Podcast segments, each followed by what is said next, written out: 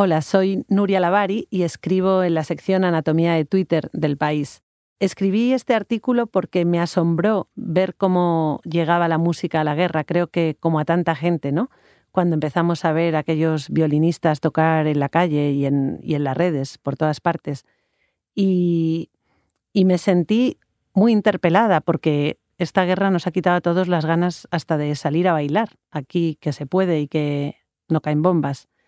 Y entonces me acordé de Adorno, del violinista de Auschwitz, y tuve que escribir esta columna que se titula La violinista del búnker de Kiev. Hay un concierto ahora mismo en el centro de Kiev, en serio. Es que no me lo puedo creer, escribió el reportero Principia Marsupia en Twitter, mientras grababa un barrido con su smartphone. En el vídeo se escuchan los violines, mientras se observan las barricadas militares bombardeando la Plaza de la Independencia.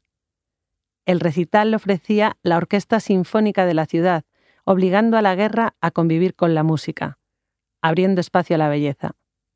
Creo que aquellos músicos desataron la música de esta guerra. Poco después, una joven violinista ofrecía un concierto a sus compañeros de refugio. Esto es lo que hacemos en los sótanos mientras nos bombardean desde el cielo, escribió Lyubuk Chibulska al compartirlo en Twitter. La muchacha lleva un vestido de gasa negro, ropa de concierto para agarrar la música y la vida en el centro del infierno. Un hombre la contesta desde Irlanda tocando el cello. Os apoyamos desde cada esquina del mundo, escribe. Casi al mismo tiempo, Amelia, una niña de unos siete años, canta el Let It Go de Frozen en el búnker donde está encerrada con los suyos. El vídeo, que acumula más de 16 millones de visualizaciones, muestra la bandera de Ucrania en la pared, los enseres desperdigados, y la atención contenida de la familia ante su voz de cristal.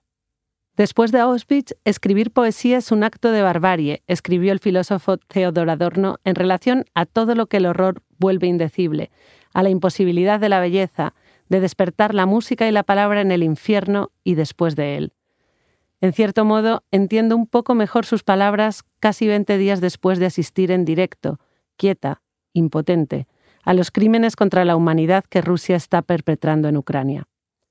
Sin embargo, escuchar los violines de Ucrania me ha hecho recordar a Jake Stromsa, el famoso violinista de Auschwitz, fallecido en 2010 y a quien tuve la suerte de conocer a principios de 2000, gracias al escritor Alejandro Gándara, de quien Stromsa fue buen amigo. Entonces me sorprendió encontrar a un hombre absolutamente tierno, capaz de contar el horror de la SOA sonriendo. A diferencia de otros supervivientes del Holocausto, Stromsa, cuya familia entera, incluida su esposa embarazada de ocho meses, murió en la cámara de gas, lo superó como parte de la vida y de las cosas que nos pueden asediar en ella, y arañó a la tragedia parte del horror. Su libro, Elegí la vida, nos recuerda que la poesía es posible después de la barbarie, a condición de mantener el recuerdo, de documentar lo ocurrido, de nombrar, de recordar. Pueden estar cayendo bombas, pero si tienes un violín, puedes tocarlo. Igual que puedes cantar a Frozen y vestir un vestido de seda y convertir el búnker en útero en ese instante.